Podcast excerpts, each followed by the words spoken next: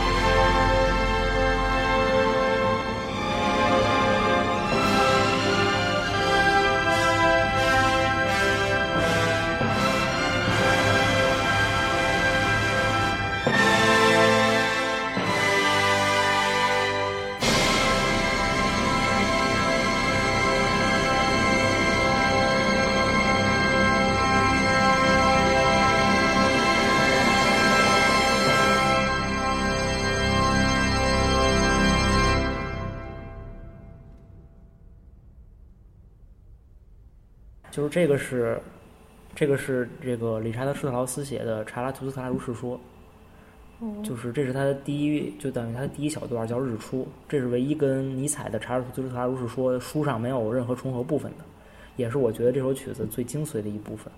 在库布里克把它用在了《二零零一太空漫游》这部电影的刚开头，就是这个那个猴子抓耳挠腮，抓到然后日出，然后到人类什么的。就用的其实是怎么说，很震撼的。当时在电影的氛围下是非常合适。然后这个就是当然就是当然，尼尼采这曲子是不什么尼采，理查德斯特劳斯写这个曲子，我感觉我还特地这个曲子我也听过现场，我还特地为此看了《查尔斯·特拉如说》这本书，还对着看对着听，感觉它跟书半毛钱关系都没有。至于它跟书里的章节对应都是硬凹的，我感觉。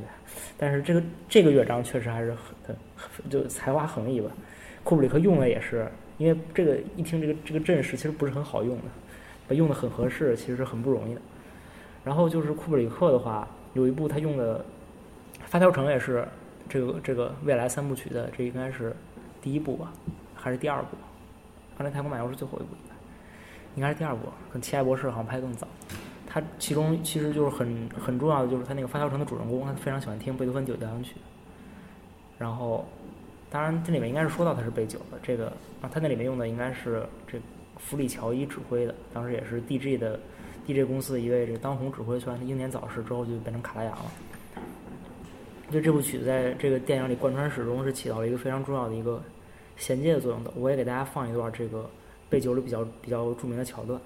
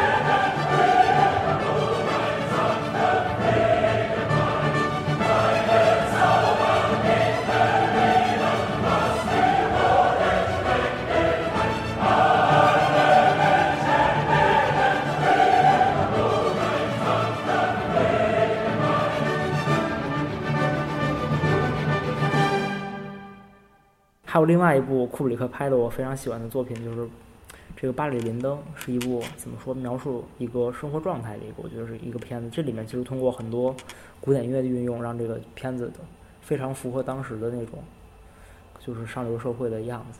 包括它有很多镜头，就是为了就是拿蜡烛做唯一的照明。当时特地借到了那个世界上最大光圈的镜头，零点七，世界上只有三只，一只在 NASA，一只被他借走过，一还好怎么怎么样，拍的也是很神的。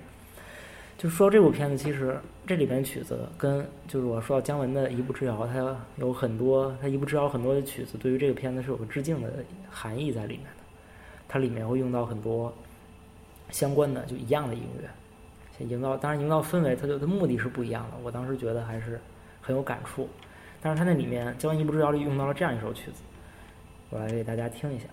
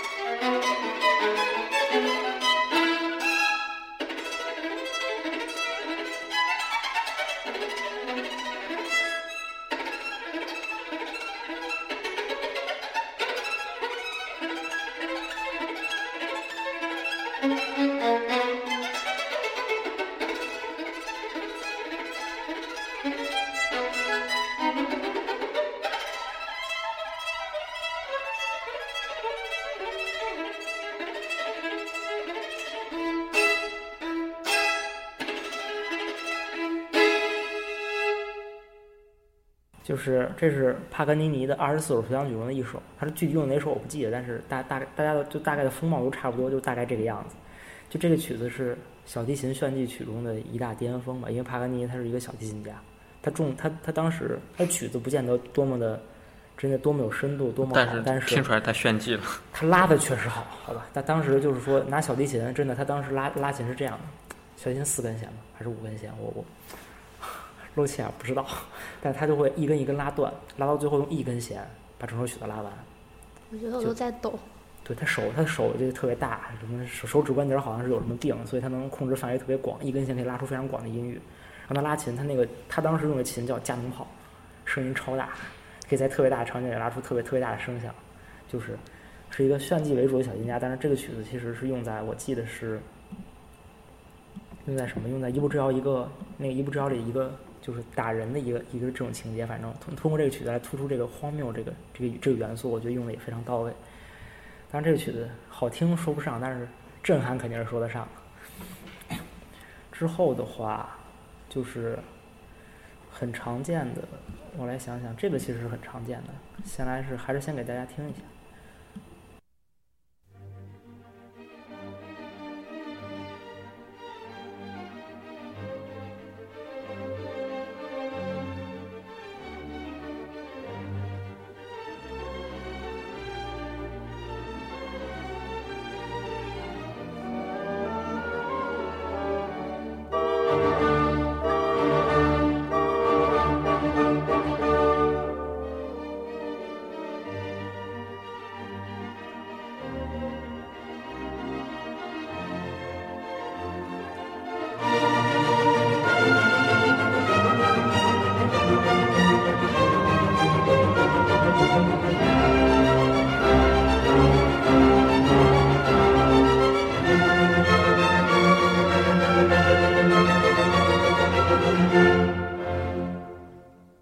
这是莫扎特的第四支交响曲的第一乐章，这段 S H E 用在那他不想长大里面，他他只用了前面那一小段，就是几个动机，就他跟跟那个音乐的跟那个流行歌的氛围其实很大，但其实这个动机引出来的东西跟那个流行歌之后其实完全不一样，但是确实这也让那个歌非常火，因为这段旋律确实也是怎么说呢，大家手笔嘛，还是很很好听，很有意思。之后。之后的话还有这样，这样这首曲子可能听的也很多，而且它非常好，它可能更现代一点，是一首歌剧里的间奏曲，我也给大家放一下。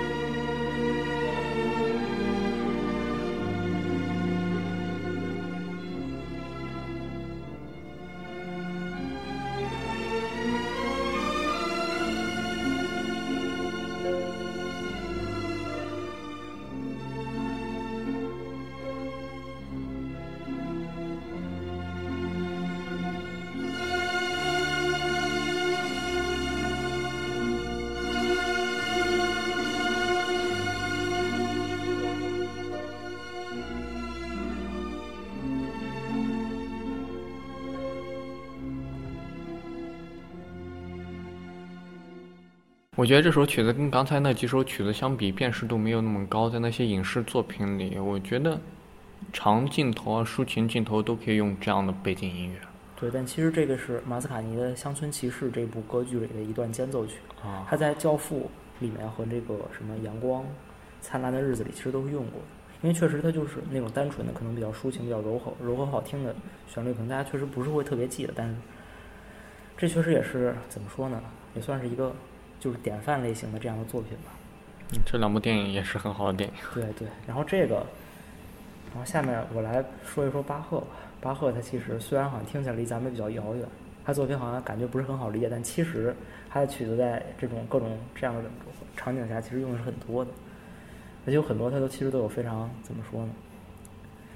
这个非常以吸引人的名字。先是这一首吧。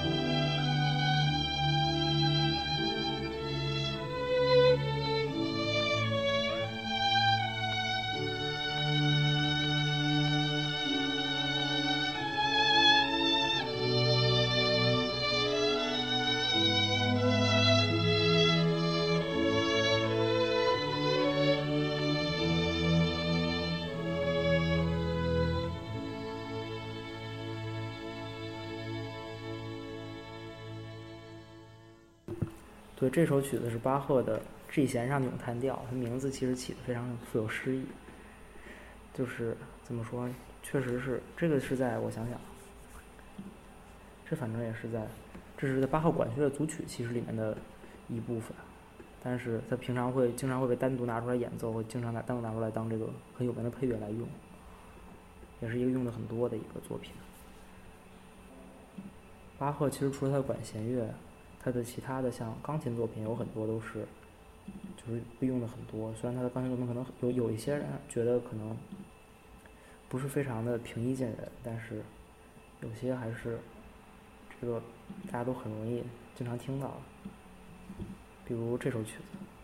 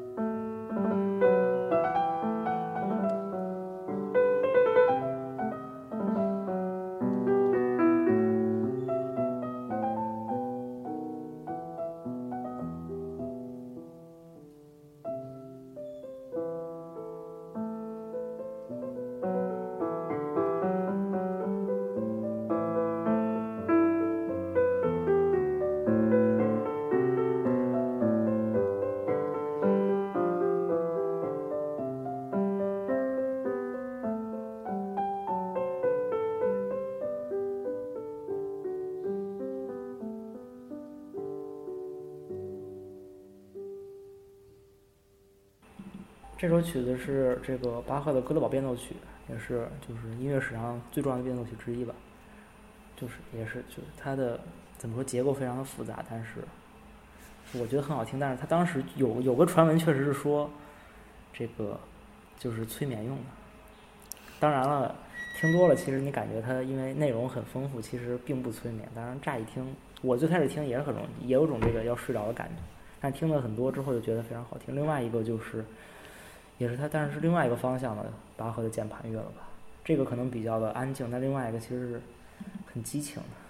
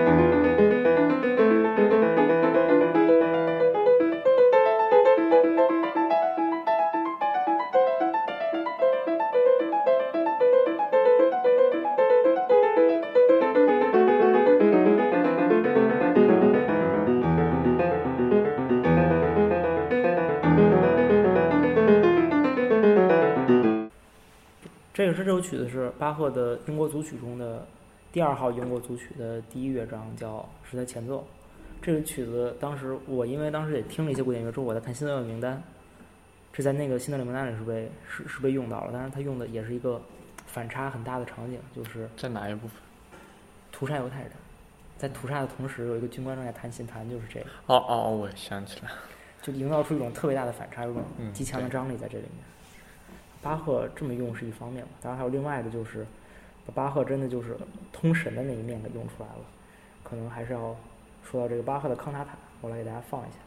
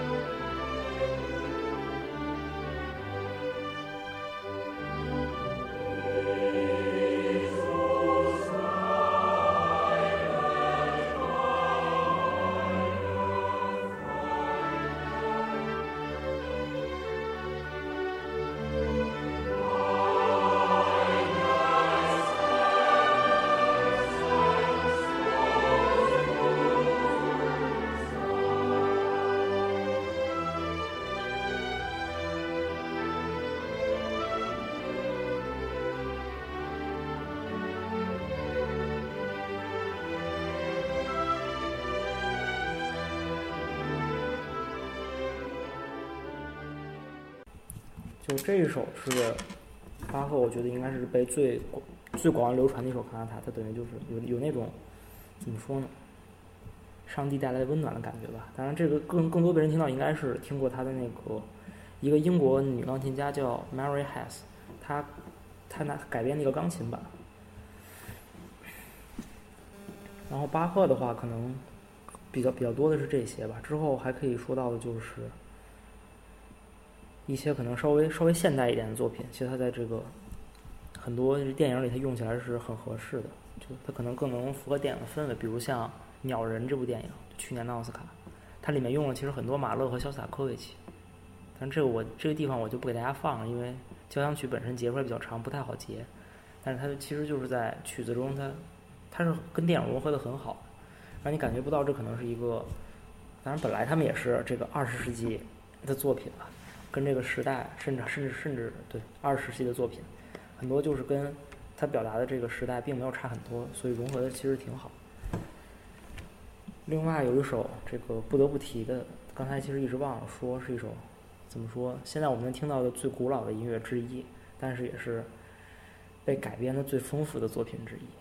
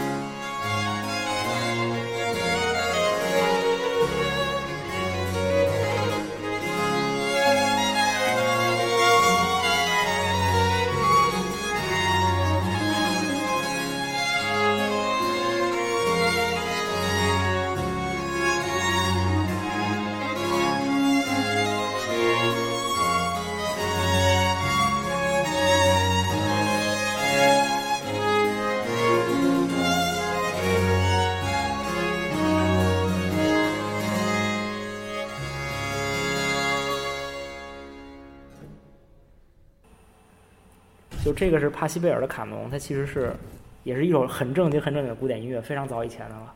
但是现在我们听过什么摇滚版啊，什么各种各样的版本，就是都在用它的旋律。其实卡农本来是一种这个作曲形式，它是叫轮唱的一个形式，这声部之间这个就交交错错，一一步一步这种感觉。当然，他写的这个就脍炙人口，他这个人其实也就这首曲子非常的著名，剩下的就不知道都有什么东西了。但是就这一首曲子，它。单说单曲来说，这应该是比四 D 播放的还多的，应该是世界上最受欢迎的作品之一。那卡农这个这个版本可能就是我给大家放的相对比较怎么说呢？更更朴实，更更更是它原本的面貌吧。但是它最开始我还真是不知道它配器是什么样，它可能有各种各样的配器，有的是可能乐队啊，也有其实也有钢琴啊，各种各样的。不不是钢琴，当时应该是羽管键琴。它我不知道它当时是为什么而做的，但确实是一个，不管是为什么而做吧，它的旋律。不管用拿什么乐器演奏，都是非常的这个优美动人。之后，其实我们如果听这个维也纳新年音乐会的话，会找到很多平常能很常听到的一些作品。他但他他们其实当然肯定是古典音乐了，当然他在别的地方也有很多的应用。我觉得用的比较多的就是啊这。就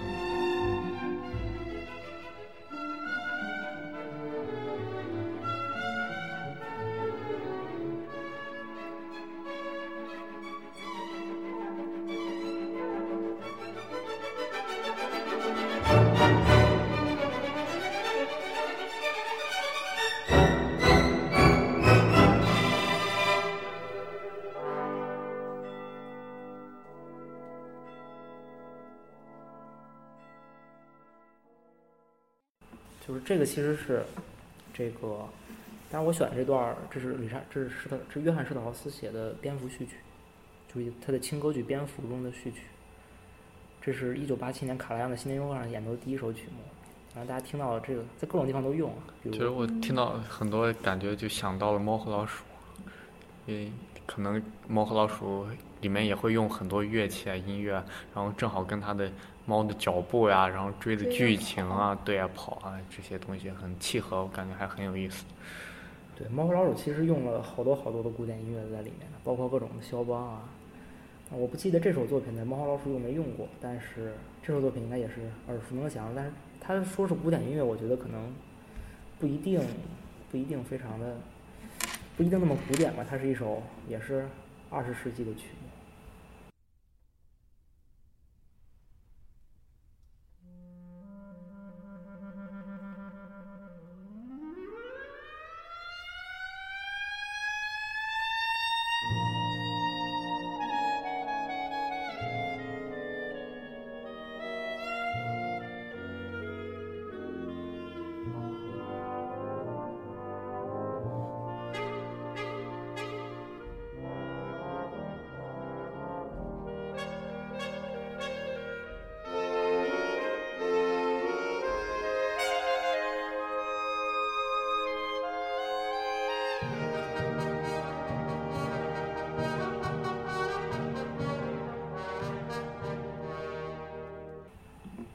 对，这首是乔乔治格什温写的《蓝色狂想曲》。哦，猫老师，我觉得应该是用过的。你想想，它就画面感都出来了，非常的合拍。哎，这，蓝色狂想曲是在米老迪士尼米老鼠的那一版用过。对，就是迪士尼之前出过一个小电影，就不是小电影，就是一个动画电影叫《幻想曲两千》。哎，对对对对对，里面其实是通过这动画来表现古典音乐，这我觉得是一个入门的非常好的作品。里面蓝色狂想曲配的确实合适，对，我但它里面的贝多芬第五交响曲，哎，那个他拿动画那么一配，确实很有味道，很有意思。之后我看其实就有很多给大家盘点，这次还怎么说呢？可能就很多说不到了。我最后再最后再给大家来找一个可能没有那么没有那么热门的吧，来给大家就就这期的盘点我做一个结尾好了。